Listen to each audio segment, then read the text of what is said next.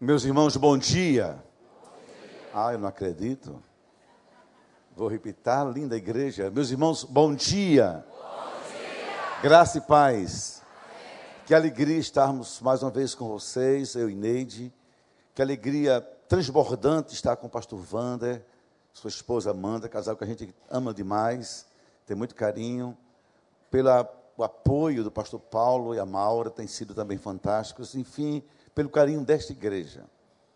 Nesses dias de conferência da família, quanto tenho aprendido em vocês, ver a igreja vibrante, a igreja tão querida. Pastor Vando, parabéns pela sua igreja. Cada vez surpreende mais e mais e mais. Essa igreja, todo o Brasil batista e não batista, é uma referência. Eu tenho amigos que não são batistas aqui no Rio, são pentecostais, são assembleanos, são tantas coisas mais que eu nem sei dizer os nomes, não é?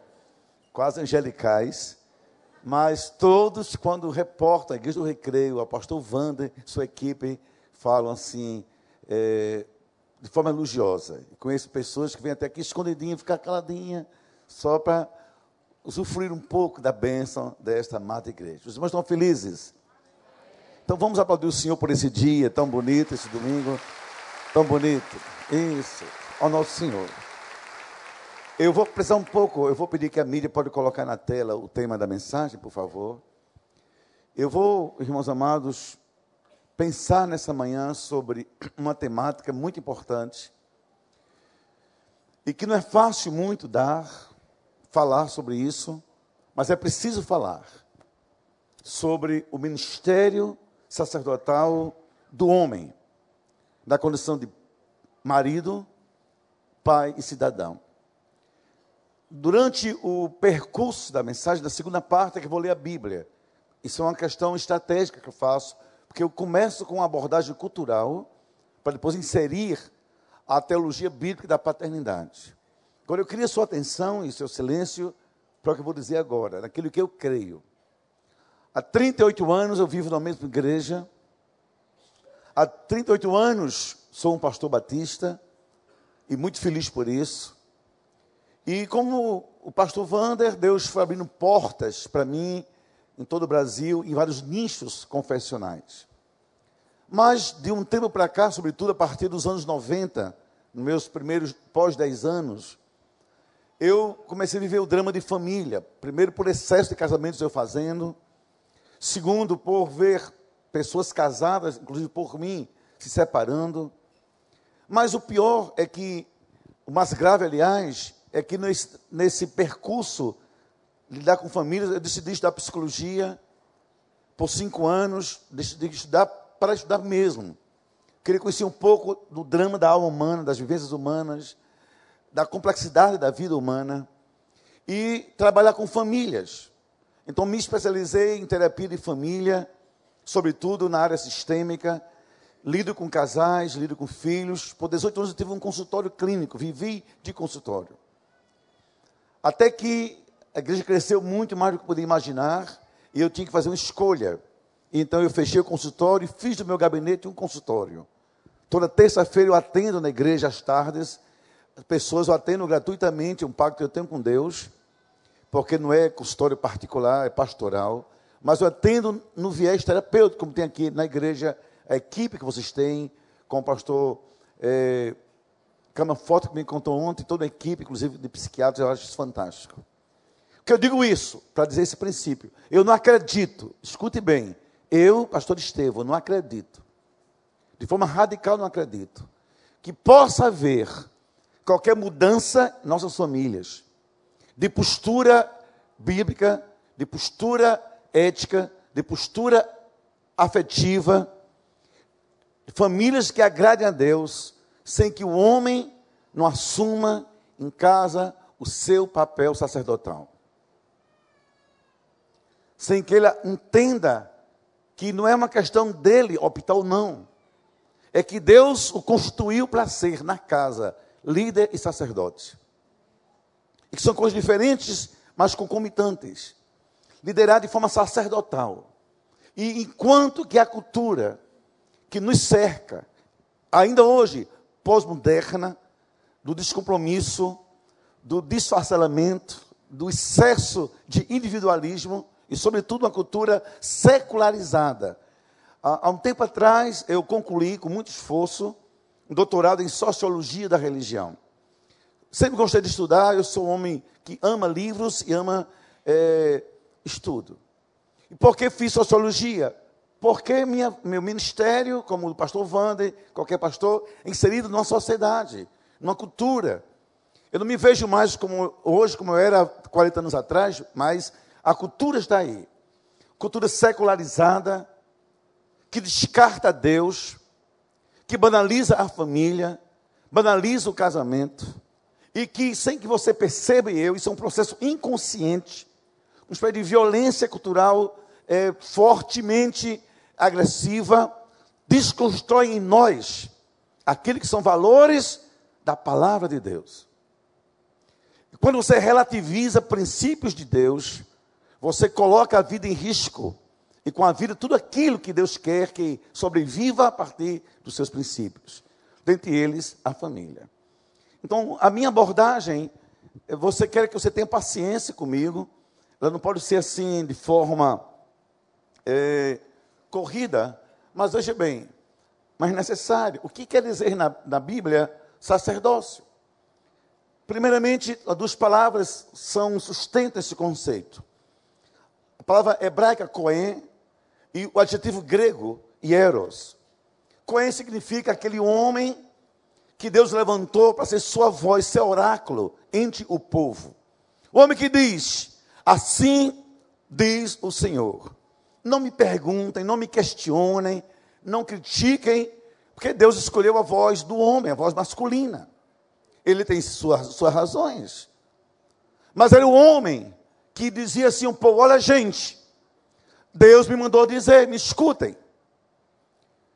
E na língua grega, o Hieros é aquele homem que Deus chamou, Deus separou para falar da sua vontade. Por isso, eu defino assim sacerdote. Vamos ler comigo todos juntos? Leia comigo. É o homem chamado e separado por Deus com a missão especial de comunicar sua voz, seus preceitos para o povo. Agora vamos ver, e aqui é uma, uma, um, uma abertura sociológica para voltar ao texto bíblico, para chegar, aliás, ao texto bíblico. Todos nós somos seres culturais. Aqui nós temos adolescentes, jovens, adultos, gente da melhor idade. Nós temos aqui pessoas solteiras, casadas, é, namorando, pessoas separadas, pessoas viúvas, mas nós somos cidadãos de um mundo real, esse é o nosso mundo. E a pessoa, quando entende esse mundo, a gente chama em sociologia de uma pessoa alienada. É a pessoa que não faz uma leitura adequada do mundo em que vive, não tem uma cosmovisão correta.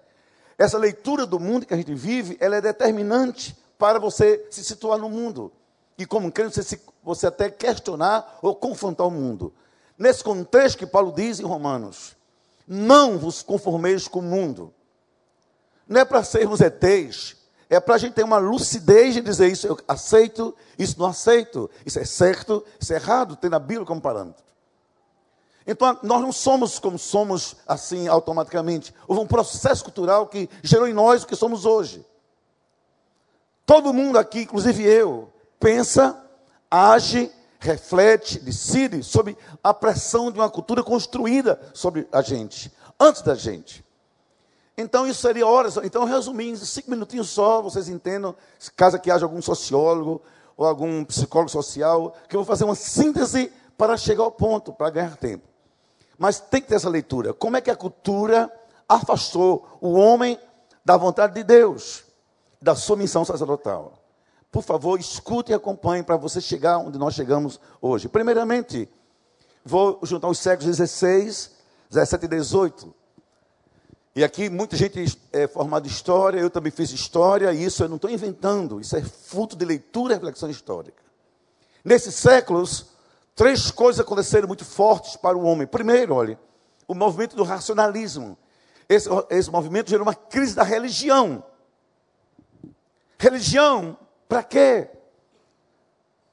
É lógica, é o pensamento. Penso, logo existo. E o que existe para mim é aquilo que eu vejo, aquilo que eu toco, aquilo que me interessa. E desde então a religião começou a ser marginalizada pelo homem. Era feio para um homem dizer aos seus colegas, as universidades estavam aflorando, estavam surgindo, as ciências surgindo, é claro que ainda de forma embrionária, mas aparecendo, sobretudo as naturais. Dizer aos seus amigos que eu oro, que eu rezo, que minha casa tem Bíblia, minha mulher, eh, não é, entende isso, meus filhos me tomam a benção, meus filhos me obedecem. Então, na sequência, a fé passou a ser um assunto privado, um assunto de casa. E houve um progressivo afastamento do homem como líder espiritual da sua família. Ao ponto em que chegamos ao ponto máximo em que as questões de religião, de fé e de Deus tornaram-se assuntos da mulher. Não é por acaso que hoje, nossas igrejas, a maioria dos membros são mulheres. Não é por acaso que a gente sabe que em muitas famílias hoje é a mulher que chama para a igreja, que chama para o culto, que diz vamos orar. Não é por acaso que hoje muitos filhos, quando estão em crise espiritual, pedem à mãe: mãe, ore por mim. Mãe, me ajude. Porque desde então, sobretudo no final do século XVIII, o homem foi se afastando. Papai, eu tenho um problema, falo com sua mãe. Ah, eu quero orar, procure sua mãe. Porventura, não é assim hoje também?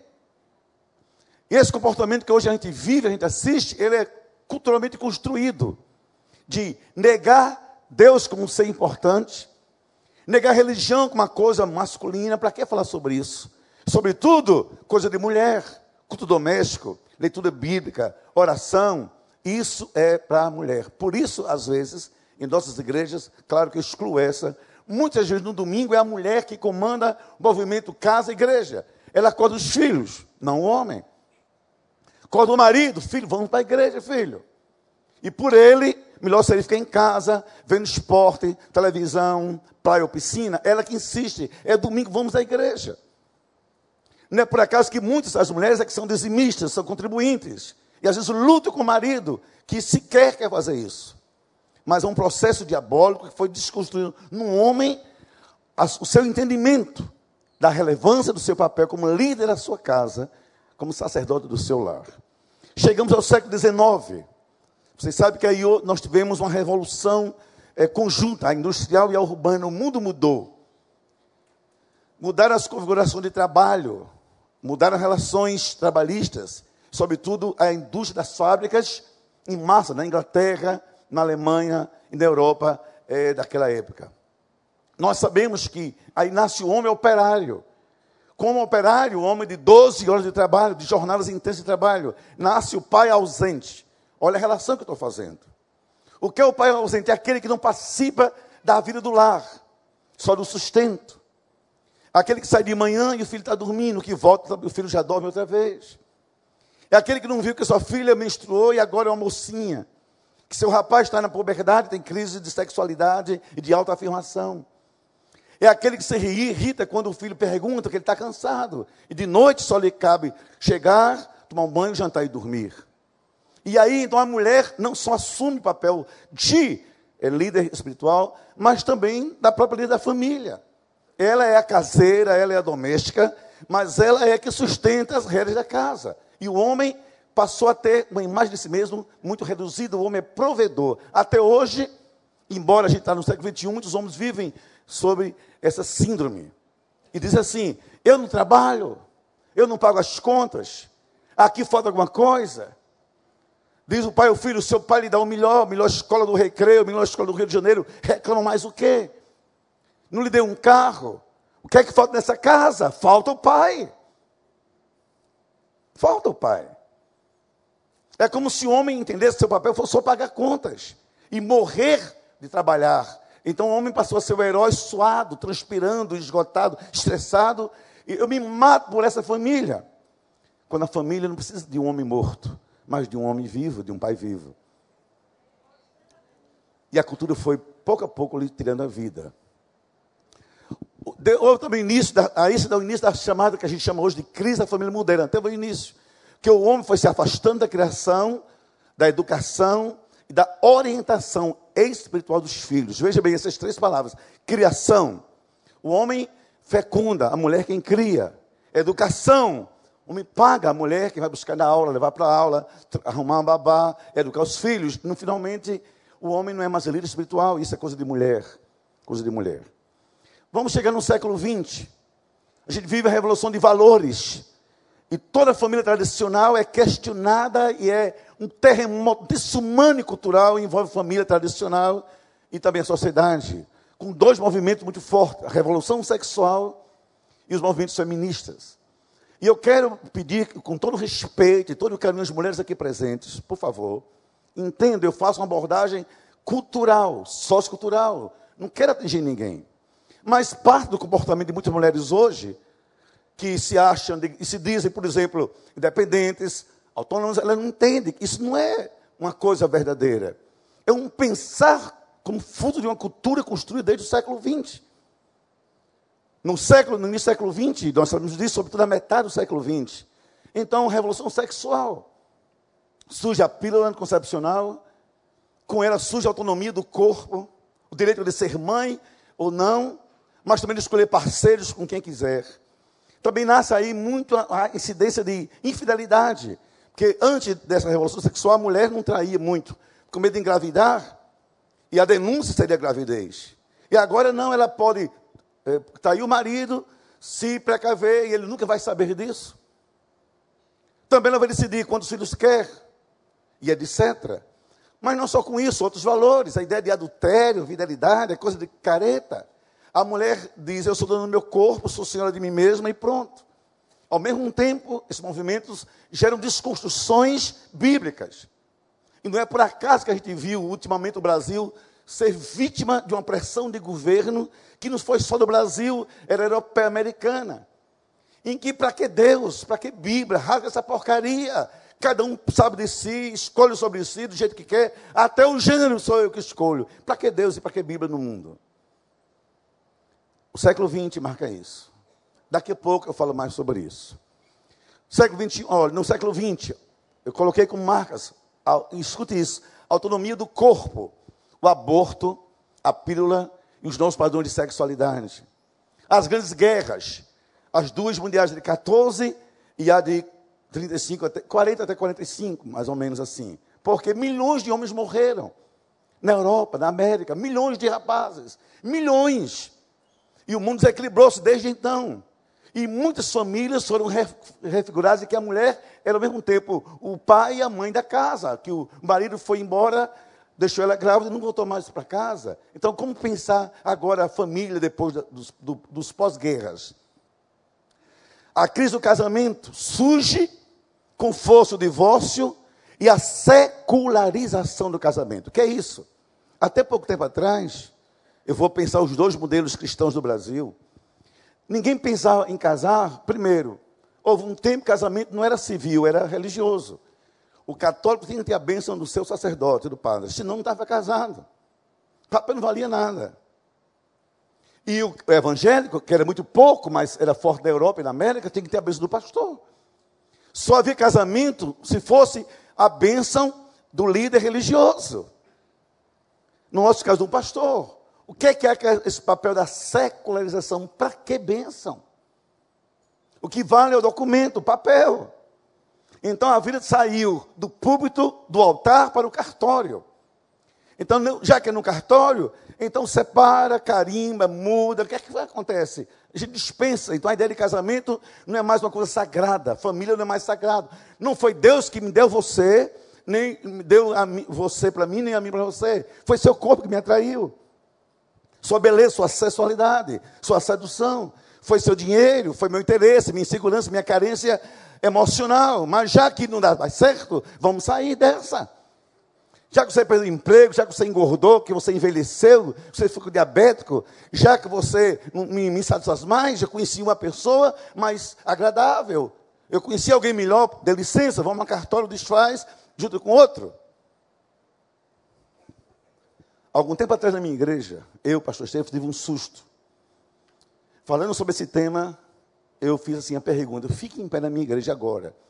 Quantos casais na minha igreja, membros da minha igreja, que vivem juntos sem uma bênção espiritual? Meus irmãos, eu quase infarto. Quase infarto, mais de 50. E diziam assim mesmo: não precisa. Não precisa. Eu me sinto casada, eu me sinto casada, como se casamento fosse um, uma, uma sensação. Eu me sinto assim. Mas não é eu me sinto. Qual foi o dia que eu busquei de Deus a bênção para minha relação a dois? Para minha família, para meus filhos? Cantamos hoje a bênção de Abraão. Qual foi o dia? Mas esse processo é cultural. O cartório é maior agora que o altar. E o papel muito mais forte do que a Bíblia. E os advogados juízes assumem o papel de deuses modernos. Eles decidem por a gente e não mais a palavra de Deus. E vem então, homens e mulheres, termina assim o século XX, modernos, competindo, independentes, individualistas. Agora olhe bem para mim, queridos. Isso é muito sério.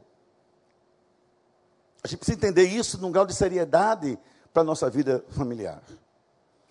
Quando você chega no século XX, as pessoas têm uma, uma sensação de independência individual que não precisam mais de alguém a não ser com muletas, em quem se escorem, em quem se escondam ou de quem dependam por algum tempo. Isso vai de encontro a todo o princípio bíblico de família. Por exemplo, se a Bíblia diz que família é companheirismo, que família é compartilhar, é vida compartilhada, a Bíblia coloca princípios vai dizer, vocês vão ver que o homem é o sacerdote, que o homem é da sua família o cabeça. Mas a cultura diz que isso não existe, porque eu, mulher, me formei, estudei, me preparei, ganho dinheiro, ganho até mais que você, então você não manda em mim. E diz assim na cara do marido: Eu não preciso de você, não ser para sexo de vez em quando. Eu pago meu carro, eu compro minha roupa, eu, eu mando nas minhas coisas. E até às vezes marca lazer, entretenimento, viagem, e diz: Não, não comprei com meu dinheiro, o que você está perguntando? E aí nasce essa coisa diabólica de competir um com o outro.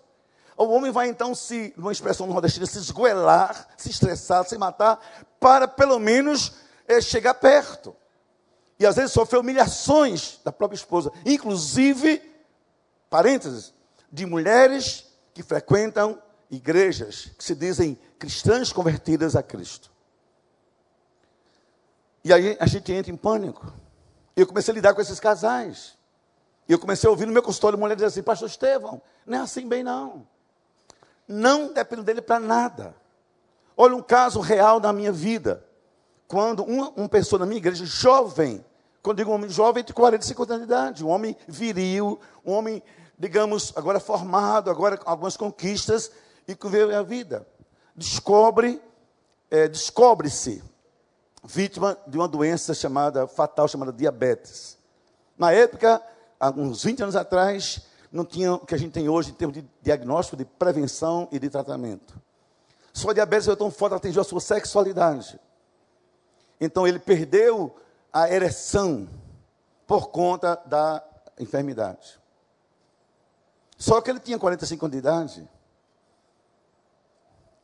Os dois trabalhavam. E a mulher era, do ponto de vista financeiro, independente. Depois de algum tempo, ela chegou para ele. E ele chegou para mim. Ela disse: Eu estou sem dessa casa, ou você vai embora. Só me interessava em você o sexo, isso eu não tenho mais. Escute isso. Mulher dita crente. Deus me quer feliz. Eu não sei viver sem sexo. E não lhe amo o suficiente para viver nessa dependência, nessa carência. Não tem como suportar. Por favor. Ou você me deixa sair, você vai embora para casa dos seus pais. Mas eu não lhe quero mais. Mas, filha, nossa vida, eu não preciso de você, cara. Eu pago minhas contas, eu ganho meu dinheiro, eu comprei esse apartamento com você, eu lhe dou sua parte, eu pago meu carro. E para que precisa você esse sexo que eu precisava, você não pode me dar mais? Então ele disse assim para ela: quer dizer que é isso que eu sou? Eu era um homossexual e nada mais? Você me descarta? Sim. Por favor, mas olha o argumento perigosamente teológico. Porque Deus me quer feliz. Escuta uma coisa, eu disse na época e repito hoje a tantos quantos. Nem sempre Deus nos quer felizes. Mas sempre Deus vai nos querer santos. E ser santo para Deus é mais do que ser apenas feliz. Felicidade pode ser uma coisa egoísta, uma coisa mal resolvida, uma coisa perigosa na cabeça de algumas pessoas. Olha o papel que chegamos. Mas vamos ao século 21, onde nós estamos. Olha, e independentes, desculpem, deixa eu retornar aqui. E pior, individualismos. Queridos, olha só para mim, não existe como conceber casamento a não ser assim, vida a dois. E a metáfora bíblica, uma metáfora linda, é assim: os dois são uma só carne. Isso não é uma questão só de sexualidade. Pensar sobre isso, sexualidade, é pensar muito pouco, a mente é muito mesquinha, muito pequena. Quer dizer assim, a gente se casa e a gente passa a ser parte um do outro. Parte de complementação, parte de cumplicidade, parte de compartilhamento. Então é inconcebível não ser uma cultura diabólica em que eu seja casado com Neide, mas eu seja eu mesmo, ela é ela mesma. E eu digo à minha mulher: você não tem nada a ver com a minha vida, não se meta. Por acaso, esse não é o diálogo hoje de muitas famílias? E ela dizia a mim também, eu sou assim também, imagine um, dia qualquer na semana, eu me acordo, ela está fazendo as malas, botando roupa na mala, eu vou dizer, você vai para onde, Inês? Ah, eu vou fazer uma viagem aos Estados Unidos. Mas como assim, sem me dizer nada, eu preciso? Já comprei a passagem? Esquecer que eu sou nutricionista e tenho meu dinheiro? Mas nele já esqueceu que precisa fazer cursos? Eu quero investir na minha vida, por favor. Deixa eu viver a minha vida. Não se meta na minha vida como se somos marido e mulher.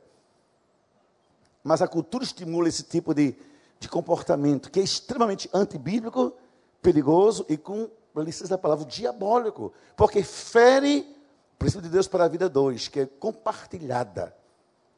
Mas com a condição onde o homem seja do lar o cabeça do sacerdote. Não é humilhação para a esposa sequer pedir permissão. Imagine comunicar. É uma afronta, é uma aberração é, da vida dois. Mas hoje a cultura faz diferente. E interfere muito dentro de nossas igrejas, infelizmente. Infelizmente, eu digo isso por experiência por todo esse Brasil.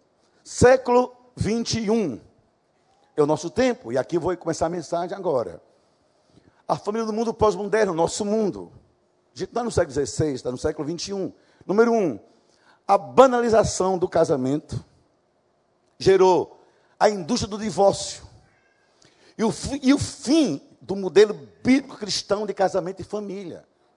O fim. Nós somos exceções, nós evangélicos que procuram um pastor, quer aconselhamento na igreja. Hoje em dia, é, gostou do outro, vamos morar junto. Vamos juntar nossas coisas. Depois, não dá certo, vamos embora, vamos viver com outros. Tem, tem homem com sete mulheres, já sete, tem mulheres já com quinto homem. E assim vão vivendo. A ideia morreu. Casar para pensar em não separar, você é louco. Me disse um amigo meu, pastor Estevam, seu discurso é fora de cogitação no mundo atual, porque dizer que casar até a morte separe é tempo demais. Então é casar enquanto der certo. O pressuposto já é de possível separação. Enquanto der certo. Só que esse enquanto, essa conjunção, ela reflete outros males nossos. Enquanto a minha conveniência lhe suportar. Quando você satisfazer os meus desejos você tolerar os meus impulsos. Enquanto eu estiver afim de ter você perto de mim, depois então eu dispenso. E a gente vai vivendo assim e vai corroendo o princípio bíblico para a família. Segundo, olhe, a legalização da, da união homoafetiva, coisa do século XXI. Claro que a discussão sobre esse tema é pré-histórica quase, mas não importa. Chega na nossa época, como família foi desfigurada, como a Bíblia foi afastada, como a coisa é secularizada, quem decidiu sobre isso foi o Supremo, não é mais a Bíblia. Quem decide hoje são os juízes, não mais a palavra de Deus. E a gente vai entendendo essas coisas. Em João Pessoa, na minha cidade, olha só, o Nordeste que é conservador demais. Nasce uma igreja evangélica com, assim, um área de batista, mas só evangélica, literalmente para receber, acatar, celebrar casamentos de pessoas homoafetivas. E assim, casos, eu não vou dizer, vocês sabem muitos casos, Wander sabe do que estou dizendo no nosso mundo. Os novos arranjos familiares, que são esses, é só morar junto. Para que pastor e para que os pais vão morar juntos. Então, os namorar é permissão psicológica para morar junto e transar, viver vida sexual. Porque namorar é lugar que na, no recreio, na barra, qualquer lugar, um apartamento pequeno, vão morar juntos. Para viver juntos. É casar sem nenhuma ideia de vida dois prolongada. Já se casa com a separação radical dos bens. Já se casa sabendo que é por pouco tempo. Lidando com nossas conveniências, ninguém sabe até quando. Hoje isso é muito comum. E finalmente chegamos à crise da família cristã, cristã contemporânea. Número um, ausência do homem sacerdote. Escutem, homens. A nossa ausência sacerdotal é fundamental para entender a crise dessa família cristã contemporânea. Cristã, digo eu. E segundo, do homem referência, do pai referência. Se você chegar domingo na minha igreja, qualquer domingo, pastor Vone conhece, você verá que após o culto, e os cultos em geral, eu fico na frente, como todo pastor, e uma fila de juniores e adolescentes, 12, 13 anos, é formada para que eu abrace, que eu beije, que eu afague. Todos me tomam a benção, me chamam de pai. Todos. 15, 20, dominicalmente. Porque eu sou o homem da vida deles. Não tem pai. Acordo em casa, não tem homem em casa, não tem pai em casa. E quando tem, está num quarto trancado, intocável e comunicável. Não há referência. Então eles vivem na igreja, a referência passa a ser o pastor. Quanta gente transfere para a imagem pastoral, para a imagem de um tio, para a imagem de outro homem, a carência do pai que não tem em casa. Quantos filhos conversam com o seu tio, mas não com seu pai? E dizem que meu, meu tio me entende, meu, meu tio tem tempo para mim. Meu tio me escuta, meu pai não. Ou então, o filho chega em casa e o pai é alcoólatra, o pai é fumante, o pai trai a mulher, o pai é infiel, o pai é pornográfico, o filho vê o pai em pornografia. Então, o pai é apenas um homem que paga a conta, mas não é mais referência cristã de modelo. Eu vou contar vocês, eu disse na minha igreja que eu vou dizer agora, está gravado no YouTube na minha igreja. Disse assim: se eu pastor Estevão Fernandes, não for para o meu filho um modelo de homem que ele deva ser, eu me sinto um derrotado na vida. Não valeu a pena ter sido pastor e pai. Quando o filho não tem um pai como referência, esse pai perdeu a guerra da vida. As perdeu todas as suas batalhas. Ele pode ter medalha de honra mérito em exército, em governo, em câmara, em senado, mas ele é um derrotado geral. Porque para ser o único filho, ele não foi uma referência para imitação. Perdedor. Perdedor. Também nós, nossas filhas. Quando a minha filha foi casar, qual era a minha preocupação? É que ela não procurasse homem por carência de pai. Que ela não casasse às pressas, porque em casa tem um pai ausente. Mas que ela dissesse a seu futuro esposo, assim, se você for para mim como meu pai, eu vou ser uma mulher feliz. Que meu pai me escuta, meu pai me dá carinho, meu pai me ajuda, meu pai me ouve, meu pai me abraça, meu pai me beija, me afaga. Você vai ser um homem da minha vida. Mas se parecer com meu pai, eu já sei, vou ser uma mulher feliz. Mas quantas meninas procuram um marido oposto do pai? E às vezes nem querem mais meninos. Porque a imagem que tem de pai é tão forte que não há espaço para um homem diferente, a não ser, às vezes, das deformações, das monstruosidades ou das carícias que elas têm dentro de casa.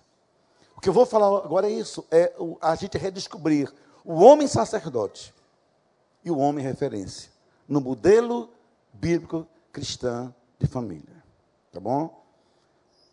Vamos seguir. Só a imagem de como se vestiu o sacerdote naquele tempo para poder chegar a quatro peças dele. Primeiro ele tinha uma estola, olhe bem para cá, para a tela. A estola tinha duas partes nos ombros, onde o, o sacerdote colocava nela os nomes dos filhos de Israel para orar por eles. Então, quando é que um pai veste a estola sacerdotal, olhe bem para mim, é quando o pai chega em casa assim, desculpe fazer a parte dramatizada, se ajoelha todos os dias e noites. Deus, eu estou aqui de joelhos nessa casa, pedindo pelos meus filhos. Se eu não quero filho para ser alcoólatra, marginal, pervertido, vagabundo, disfuncional, perdido. Pai, não quero filho para ser infeliz, ser vítima de traficante, quero filho para ser teu, teu servo. Para te honrar, Pai. Meu filho ali te glorificar, Pai. Eu oro por ele, eu choro por ele, Pai.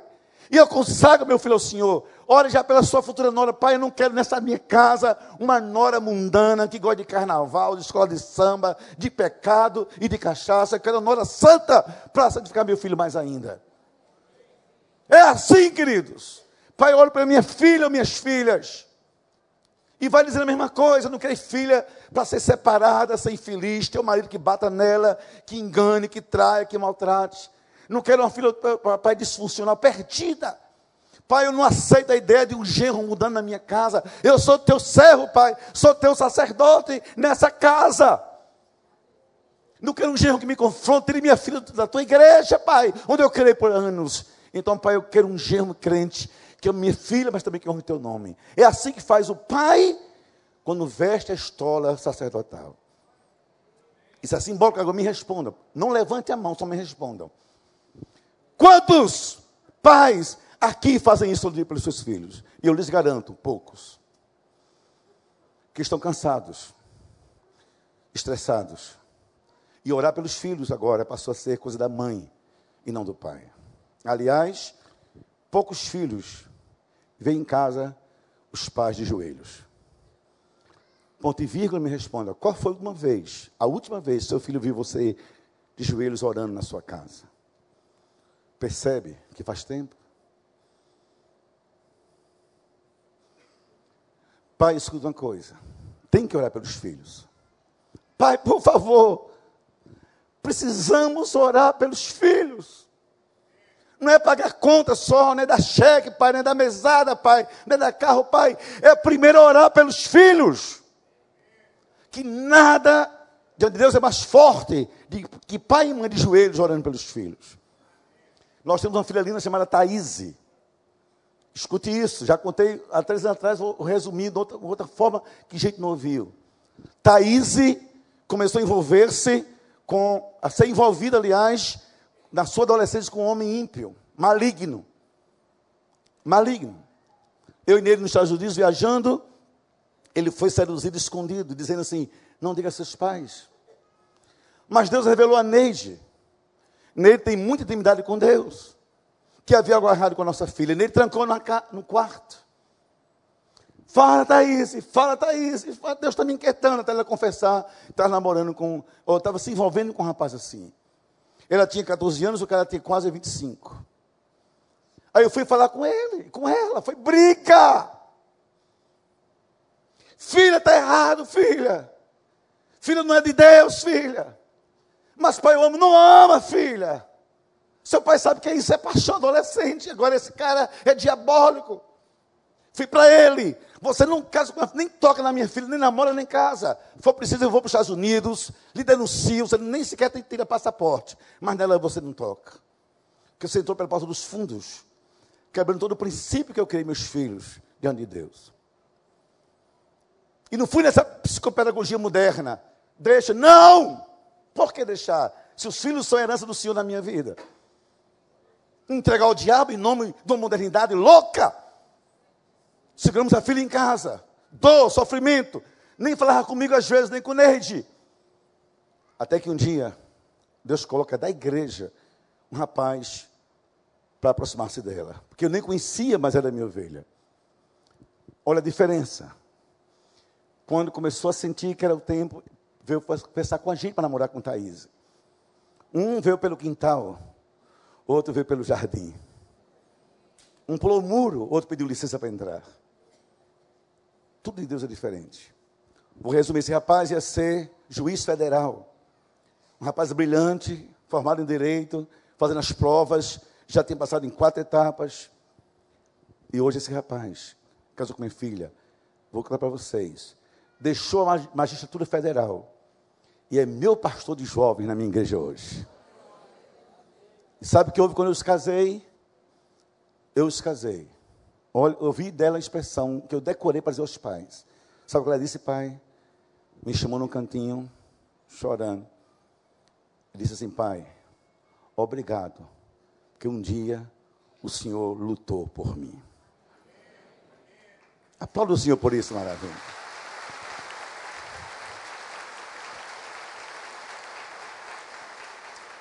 Mas para isso é preciso que o homem e a mulher se entendam. Nele foi minha colaboradora. Que a mulher, quando ela se revolta contra o marido, ela desenvolve, algumas mulheres, não todas, isso é uma coisa da história de vida, ela desenvolve um espírito de rebeldia. Elas não aceitam a ideia de estar sob uma submissão, muito menos do marido. Mesmo sendo crentes, algumas dizendo crentes. Elas se esquecem que a Bíblia diz que espírito de rebeldia é igual de feitiçaria. Elas não aceitam, não há motivo, elas não aceitam. Os argumentos financeiros, é, é, argumentos intelectuais, eu sou juiz, eu sou advogado, eu sou empresário, eu sou isso, aquilo, manda em mim quem é você. E às vezes até humilha o marido. Essa rebeldia não é bíblica. Porque não é demérito, não é humilhação, pelo contrário, é um processo de Deus para edificar a família. Quando a mulher entende que seu marido é o seu sacerdote, é o seu cabeça. Como também Deus exige do marido, o padrão do marido é muito mais alto. Qual é o mais difícil? Me respondam. Eu, mulher, dizer assim: tudo bem, estou casada com você, então vamos trabalhar juntos. E você é o meu sacerdote, você é meu líder. Eu lhe prometo, nada fazer decidir sem primeiro eu lhe ouvir, nós juntos. Olha o que diz o marido: Marido, amai vossas mulheres como Cristo amou a igreja. O padrão que Deus requer de mim para Neide é o padrão de Jesus com sua igreja. Isso não é fácil. Muitas vezes, o meu lado humano que agir, eu me lembro vou mexer com a noiva de Deus, não, vou me dar mal com isso. O melhor, a mais atenção, é você para quem? Então, tem isso. Outras mulheres, não tem nada a ver com rebeldia, é que naturalmente elas têm um impulso natural para serem mandonas, serem os cabeças. Elas não se rebelam, mas elas gostam do comando. Não é rebeldia, é espírito de comando. Delas, Precisa parar, senta aqui, filha de Deus. Vamos ouvir o que a Bíblia diz sobre isso. E alguns homens, infelizmente, que nem estão aqui, graças a Deus, então eu falo com liberdade, que não estão aqui, são bananas. Bananas. Homens sem postura, sacerdotes sem estola, homens sem comando, que acham até bom. E quando há em casa uma confusão, o filho, a filha, ela diz: Homem, haja. Ele vai fazer o quê? Fica à vontade banana de fim de feira. Aquela coisa molenga, sem postura de homem de Deus. Então imagine uma família disfuncional. Uma mulher que manda, uma que se rebela, uma banana. Dá o quê? Dá uma vitamina totalmente alterada. Podre, doentia. E a família fica também vítima dessas coisas. Irmãos, obedecer a Bíblia é fantástico. É fantástico. Muda a nossa história. Também o peitoral, o sacerdote tinha 12 pedras que eram símbolo das 12 tribos de Israel, e lá estava escrito Turim e Urim e Turim. Que era, escute, é como o sacerdote daquela época orientava o povo sobre o que Deus queria. Porque eu uso essa imagem. Porque compete ao homem, escute ao homem de Deus em casa, sacerdote, dizer aos seus filhos sobre os caminhos de Deus.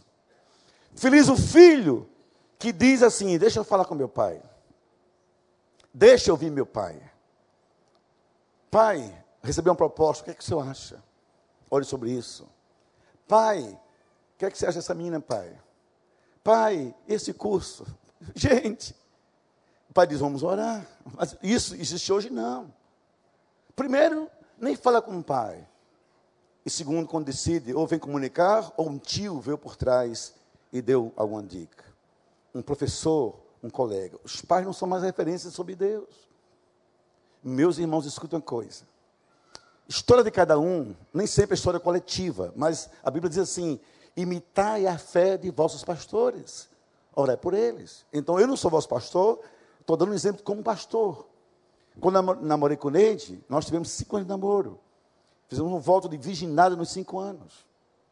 E não foi fácil dizer a vocês, foi fácil, eu estou mentindo. Éramos jovens saudáveis e na flor dos nossos hormônios, 18 anos, 20 anos de idade. Mas eu não voto a Deus. Sabe o que acontece? Eu chamei meus filhos e disse que fez um voto a Deus. Quando meu filho foi se casar, já não na minha idade, ele casou mais que eu, casei com 22 anos de idade, ele casou com mais anos. Ele me chamou chorando. Pense que é um homem de 27 anos de idade chorando. Bonito, meu filho. Pai, juízas, advogadas, que ele é advogado. Meninas da própria igreja, da igreja, pai. Me chamavam para ter sexo. Dizia, André, que baboseira é essa, André? Você é bonito, você é saudável. Pelo menos namore comigo, mas faça sexo comigo. E eu casei, ele disse, pai, por conta do seu exemplo, com dificuldade e luta, chorando, disse, eu também estou virgem, que o Senhor foi o meu exemplo. Quando o filho procura o pai, pai, ore por isso. O pai está usando o peitoral do sacerdote. O pai como aquele que norteia na sua casa sobre a vontade de Deus. Mas responde uma cultura que os homens nem oram mais em casa. Já viram algumas nossas casas? Não a sua, mas muitas que eu conheço. Até no café quem ora é a mulher, né, o homem. Se brincar, ele come o pão, engole a tapioca, nem pensa em Deus. Quando o almoço é churrasco, aí ele não pensa em nada, só no churrasco. E de noite vai dizer, ore logo, filho, eu estou cansado. Gente, vamos orar. Se a mulher não grita, o homem nem fala. Quando o contrário é que deve ser correto. É o homem que diz: vamos orar. Deus, obrigado pelo pão, pelo trabalho, pela saúde. O homem ensina os filhos que Deus é senhor daquela casa. Mas hoje, infelizmente, isso não existe mais. E queridos, deixa eu só prosseguir um pouquinho. Bom, deixa eu adiantar um pouquinho causa da hora. Eu queria que você lesse comigo que eu acho que é o mais um modelo lindo do sacerdotal do homem. Lendo todos juntos, Jó 1,5. Agora todos juntos. Vamos comigo? Um, dois, três. Sucedia, pois. Enviava Jó a seus filhos e os. E os.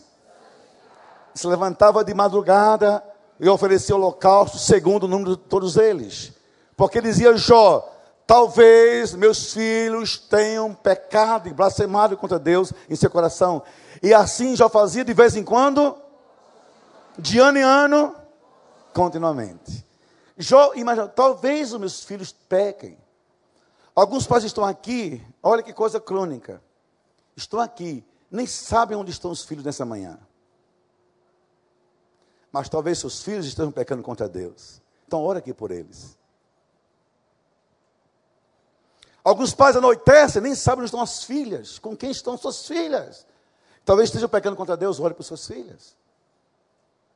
Porque é assim que a Bíblia exige da gente. E queridos, indo para a parte final, vamos pensar sobre as dimensões bíblicas da paternidade. A dimensão, vamos ver comigo juntos, a dimensão pedagógica, a dimensão espiritual, a dimensão moral, a dimensão social e a dimensão afetiva. O pai é aquele que ensina, o pai é aquele que, que doutrina sobre Deus, o pai é o exemplo, o pai é que instrui para a vida e o pai é o que abraça. Nada substitui a companhia do pai. Nada.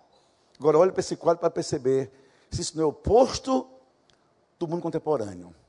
O pai nem para em casa ensinar o quê? O pai nem vem à igreja e quando vem se incomoda até que o culto demora um pouquinho mais. Doutrina ensina o que é sobre Deus. O filho vem em casa, o pai na pornografia, o pai mentindo, o pai desonesto, o pai preso, o pai agredindo a mãe, o pai fazendo falcatrua. Que exemplo esse pai tem para dar? E o pai não abraça, não beija, não afaga. Esse filho nasce com um tipo de carência. Que tipo de carência? Claro que todo psicólogo que como eu tira história para contar, eu não vou contar história nenhuma. Eu digo a vocês: a minha dor é chorar com os jovens da minha igreja. Lágrimas que seus pais deviam compartilhar também. Mas os homens são secos, frios, ausentes, pragmáticos, autodefensivos e indiferentes. E dizem assim aos filhos: reclama do quê? Se nada lhe falta. Me falta tudo, pai, me falta você, o meu pai. Amados, então, nesse sentido, caminhando para a gente fechar, o homem é o líder que sai da sua casa para construir outra casa sua família. E isso é bíblico. Então, o homem de Deus tem que ensinar seus filhos. Filho tem um tempo, tem que casar. Como é que você pode imaginar um homem com 40 anos dentro de casa? Eu não quero casar, não. Não é o tempo ainda, não. Tempo de quê, meu filho? Jesus está voltando. Você vai subir virgem? Vai subir sem ter a brisa de ser pai de ninguém? De ter esse esposo? Que lezeira é essa? Pai tem que conversar. Olha, olha, deu 30 anos, não fala em menino, não fala em mulher, não faz de casa. Tem que começar. Houve alguma coisa errada. Ou excesso de barra de saia da mãe, ou problemas de autoafirmação em andamento. Senta aqui, filho. Por que você com a namorada? Você fica só aqui comendo de graça, bebendo de graça, vai, vou cobrar o imposto. Escute, seu pai quer ser avô um dia, quer, quer de uma hora, o que você pensou nisso? Ah, pai, estou orando, meu filho, essa oração está muito errada, orando mais. 40 anos, meu filho, eu vou internar você na clínica de desperta, não tem desperta Débora, que desperta homem, desperta varão. Que o homem sai de casa. Segundo, olha, essa é a razão, começa tudo aí. Segundo, o homem é quem lidera a esposa, é quem provê a casa e prepara os filhos para a vida e, e para Deus. Que o marido é o cabeça da mulher, como Cristo, cabeça da igreja. Isso é princípio bíblico. Família em que a mulher manda é disfuncional. Família em que a mulher manda é antibíblica, tem problemas. Família em que a mulher é rebelde ao marido, não aceita orientação, doutrina, submissão, é literalmente doente, disfuncional. Não tem nada a ver com o princípio bíblico. Tem que conversar sobre isso, procurar ajuda. Isso não é bíblico, não é certo, irmãos. Não é. Agora, dizer que o homem é o cabeça não quer dizer que ele seja um ditador, seja um sugador da liberdade. Não, minha mulher é nutricionista, ela tem consultório. Não sei quem são seus pacientes. Muitos são homens, são políticos importantes desse Brasil, médicos. Minha mulher é capaz, não interfere em coisas que são naturais, eu não sou neurótico. A forma dela se vestir, o que é gosta de ler, a vida dela. Agora, eu duvido ela decidir alguma coisa, que conversar comigo primeiro. Não lhe faz menor, lhe faz grande. Quando ela diz às amigas, eu vou falar com minha esposa, ela está dizendo assim, eu sou casada, eu sei o que é casamento, eu tenho prazer em sair com a bênção dele. E tem um detalhe, eu sou sacerdote mesmo. Para onde ela vai dar uma aula, dar um curso, fazer uma pós-graduação, ela diz, senta e diz assim para mim, me abençoe, você é meu sacerdote. No dia que ela acordar, fazendo por conta própria, no Rio de Janeiro, no Sudeste, vamos conversar. No Nordeste é peixeira nela. Tem conversa. Conversar o quê? Mulher, está pensando o quê? Claro que eu estou só brincando. Estou só brincando. Estou dizendo a você é que isso é disfuncional. Uma mulher rebelde, o marido fala, ela desfaz, o marido ensina, ela desconstrói.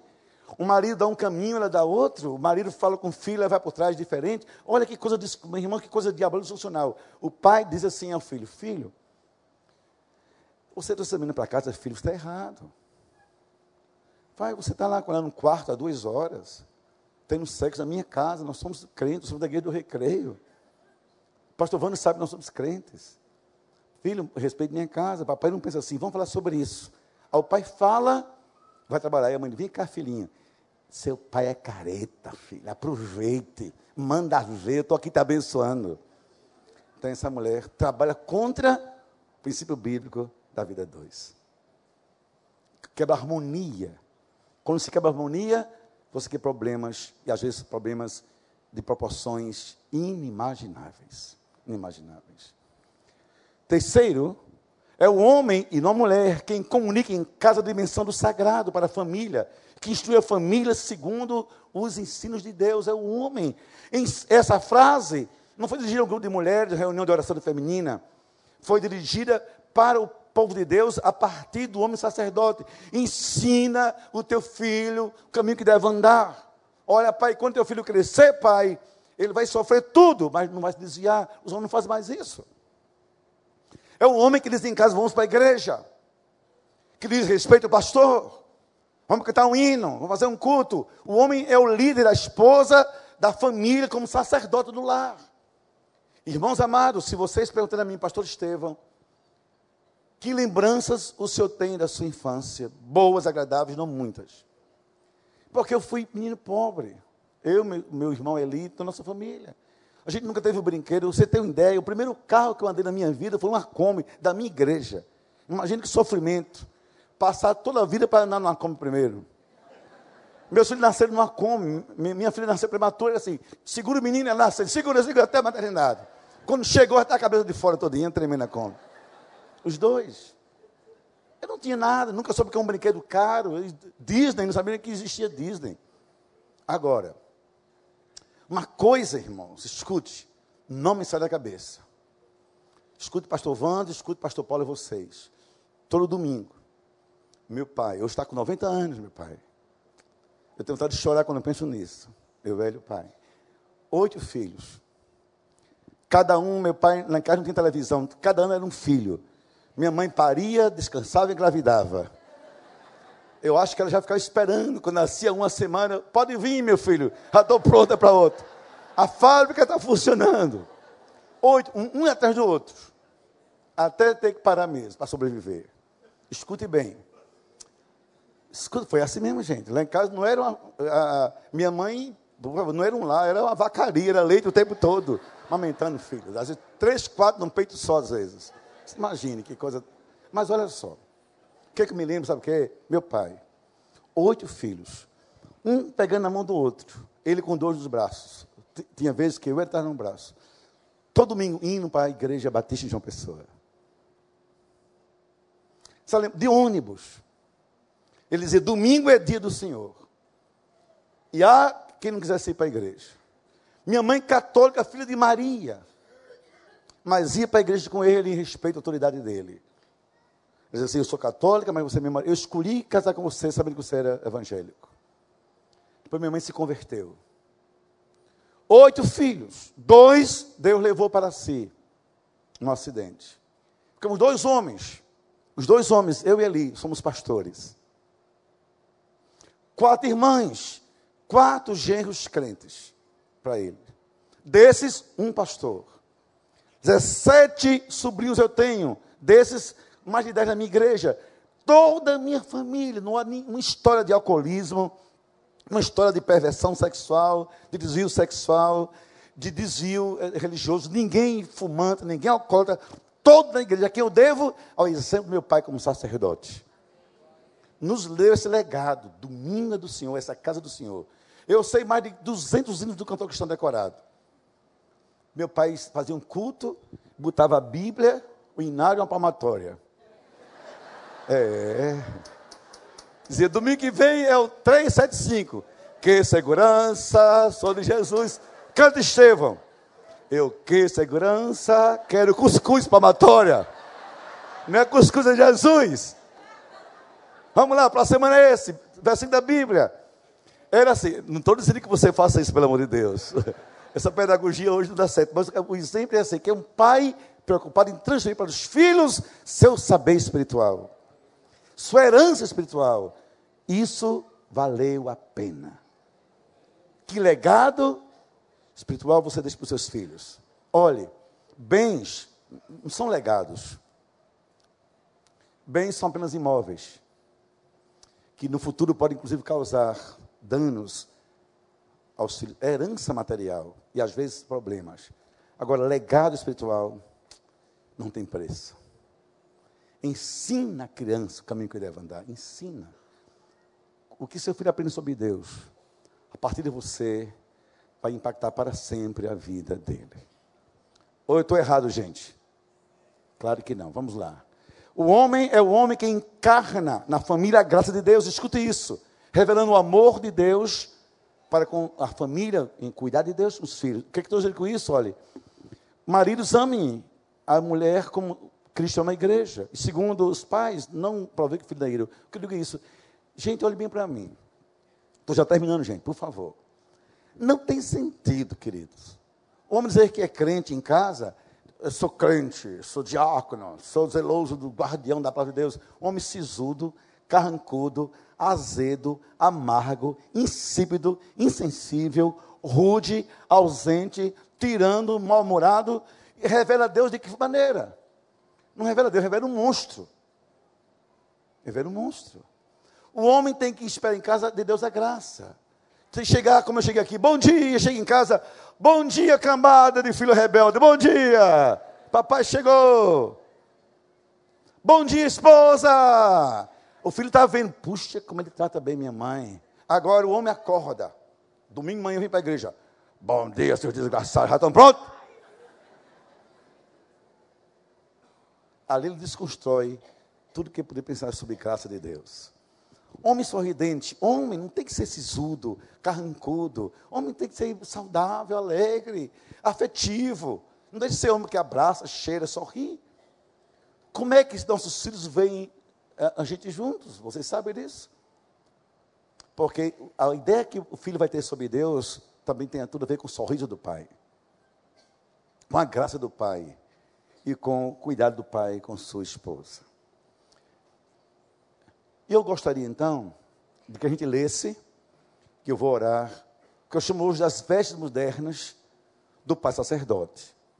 As estolas, as mitras, é, os peitorais, etc., estão aí em, nesses itens. Aquilo que é amarelo é a veste sacerdotal. Aquilo que está em branco é a o adjetivo dessa veste, a consequência, o fundamento dessa veste. Então, por favor, eu vou ler os amarelos e todo mundo comigo lê a parte branca, tá certo? Eu chamo de os ornamentos das vestes sacerdotais do Pai. A verdade, ah, eu quero ver mais bonito. A verdade, a justiça, a integridade, o amor, a coragem, o trabalho, a, a humildade, a família, a fé, o reino de Deus e o temor a Deus. Quando o homem veste essas vestes, muda a história da sua família. E agora eu recomeçar isso, quero ver só os homens. Só os homens. Por favor. Se você tem dúvidas, fique calado, por favor. A gente vai orar depois. Só homens comigo, por favor. Bonito, com coragem. Assuma isso em nome de Jesus. Por favor. Homens, a verdade. Não, isso, olha. Nem o Maracanã vazio é tão fraco assim. Quero bonito, é um comando, é voz de guerra, de guerreiro, por favor. A verdade, a justiça, a integridade, o amor, a coragem, o trabalho, a humildade, a fé e o reino de Deus, o temor a Deus. Diga-se comigo, que Deus, homens, que Deus nos faça assim. Então aplauda de Deus a sua vida, desafio de Deus para a sua vida.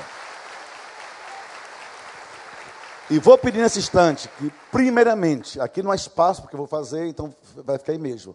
Terminando, todos os homens fiquem em pé, por favor. Só os homens. Mulher, se controle um pouquinho, por favor. Simbolicamente, vou pedir que todos os homens estendam a mão para frente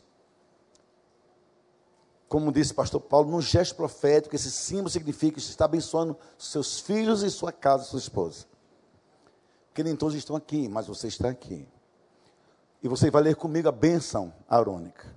Você vai mentalizar nessa bênção, debaixo dela, sua mulher e seus filhos, a sua casa. É a sua voz na sua casa. Vamos comigo? O Senhor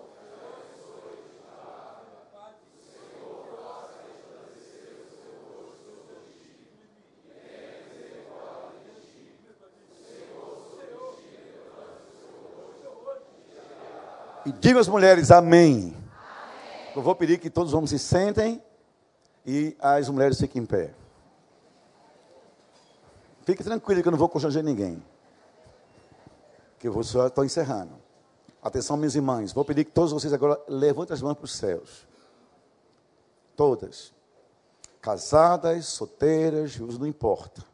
Digo assim, Senhor, Senhor nos ajude, ajude. para que tenhamos uma família sacerdotal e não disfuncional, para que a tua palavra dirija a nossa vida familiar. Em nome de Jesus. Amém. Para aplaudir com alegria o Senhor. Deus abençoe a todos. Pode sentar, por favor. Eu não tenho como chamar os homens para orar aqui na frente, pastor Wander, seria impraticável. Né? Não tem como chamar, não é? Os homens têm. Então, por favor. Posso fazer isso? Pode, deve, vai.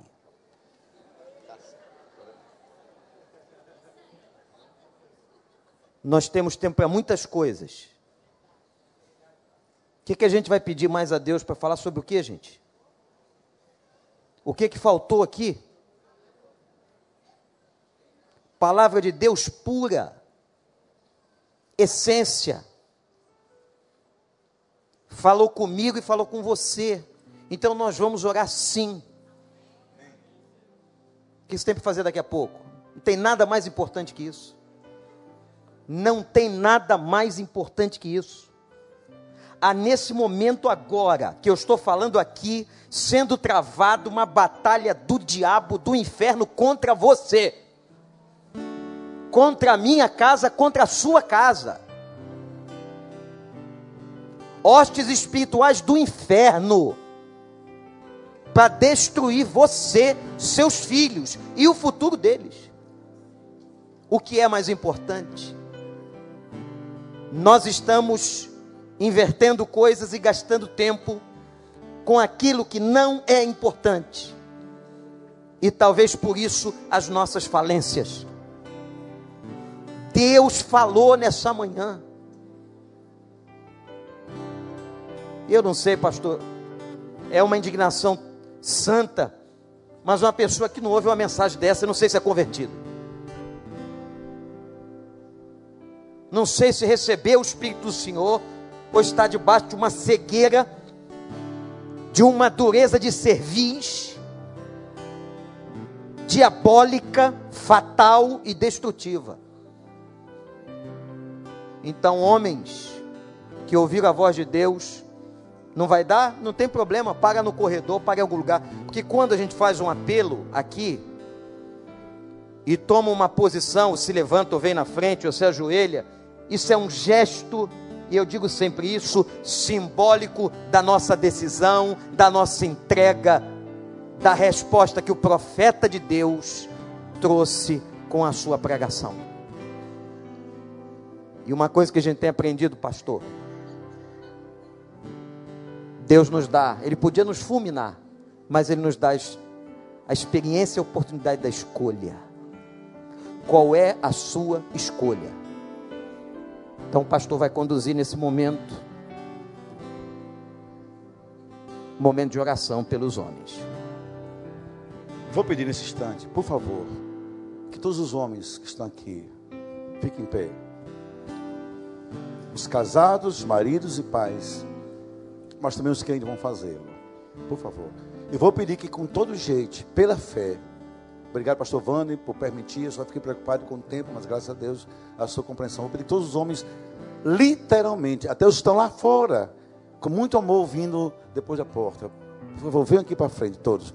Quem está aqui, suba aqui no altar, por favor, da igreja, na plataforma, todos.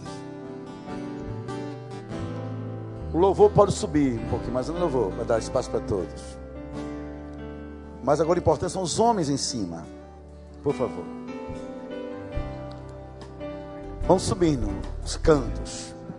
Somente mulheres sentadas, os homens aqui em cima. Isso. Isso. Vá subindo, vá subindo. Cantando devagarzinho com.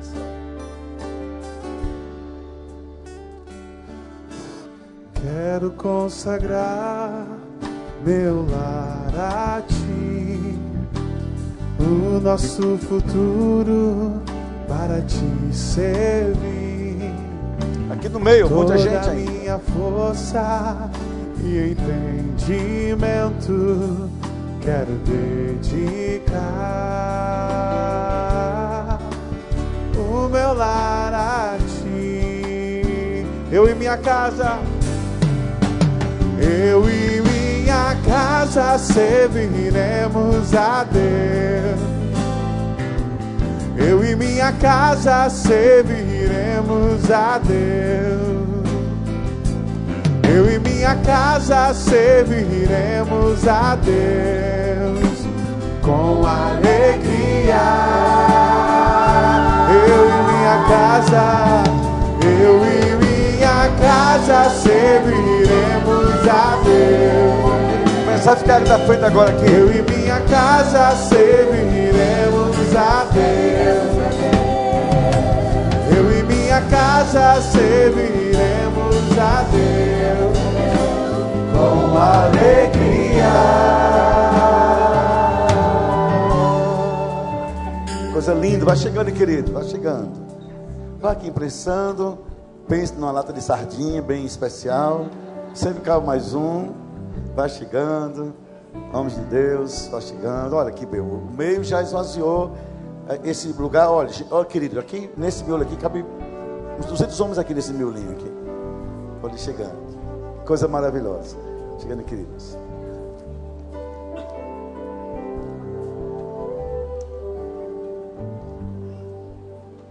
É muito homem. É muito sacerdote, viu? A revolução no Rio de Janeiro. A revolução nas famílias. Projeto de Deus. Glória a Deus. Gente, vamos aplaudir essa cena maravilhosa, né? Que coisa linda. Tá chegando mais.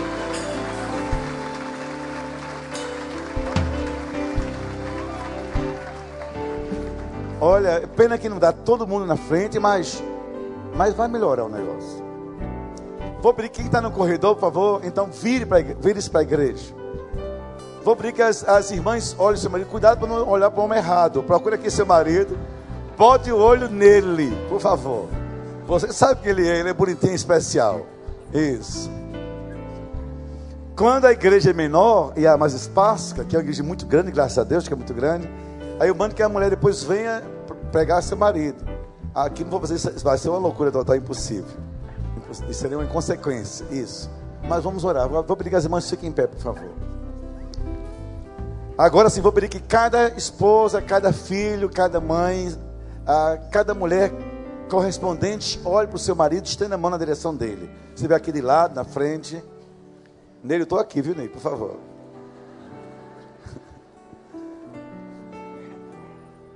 Vou pedir que os homens baixem a cabeça. E a, a irmã estenda a mão. Digam assim, irmãs, comigo, em nome de Jesus.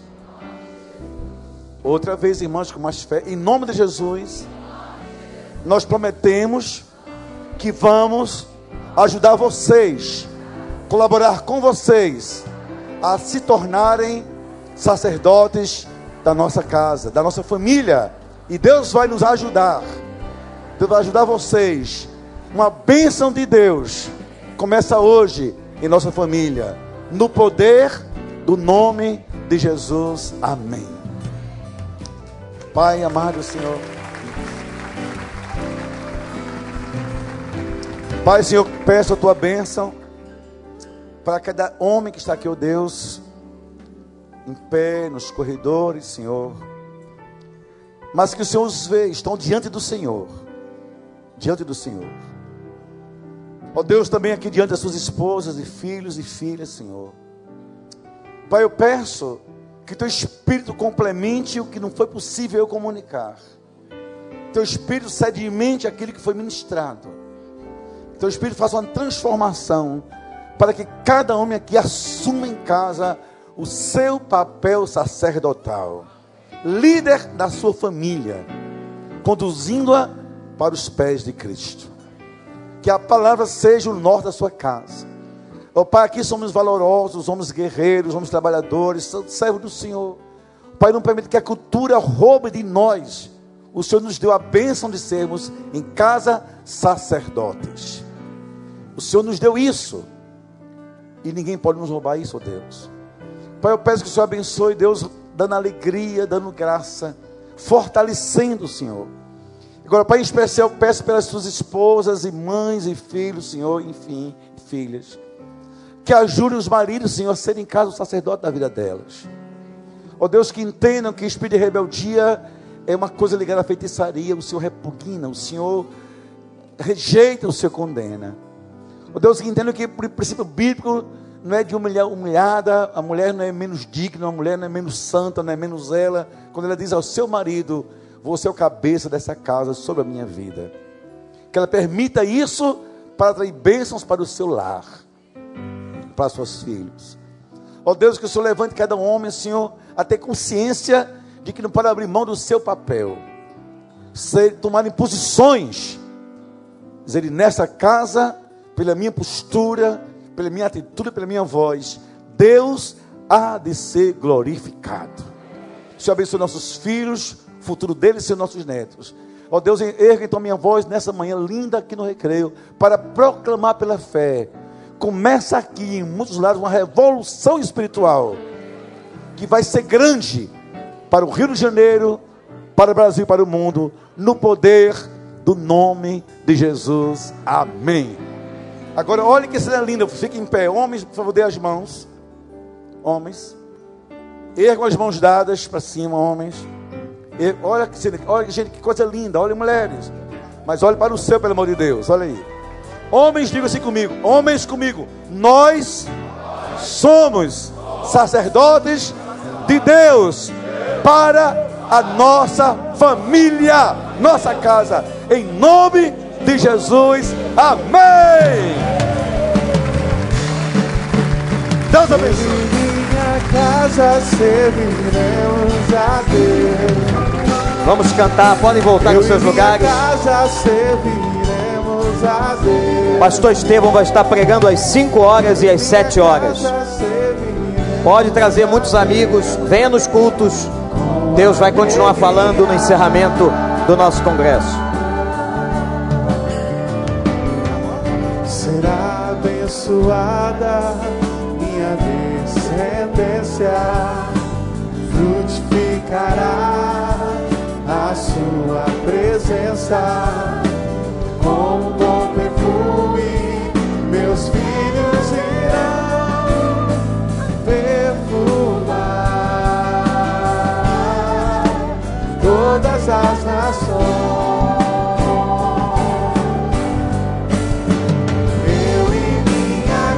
casa serviremos a Deus. Eu e minha casa serviremos a